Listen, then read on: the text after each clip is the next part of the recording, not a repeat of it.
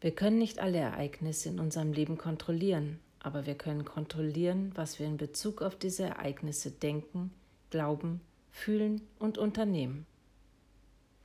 Wir können jederzeit frei wählen, denn es sind unsere Entscheidungen, nicht unsere Lebensumstände, die unser Schicksal bestimmen. Wie ich heute lebe, ist das Resultat meiner bisherigen Entscheidungen. Ich habe mich für diesen Partner entschieden ich habe genau diesen Beruf gelernt. Ich habe entschieden, durchzuhalten oder aufzugeben, verheiratet zu sein und Kinder zu haben. Will ich in Zukunft etwas anderes haben, muss ich mich heute neu entscheiden, wofür ich stehe und wie meine Zukunft aussehen soll.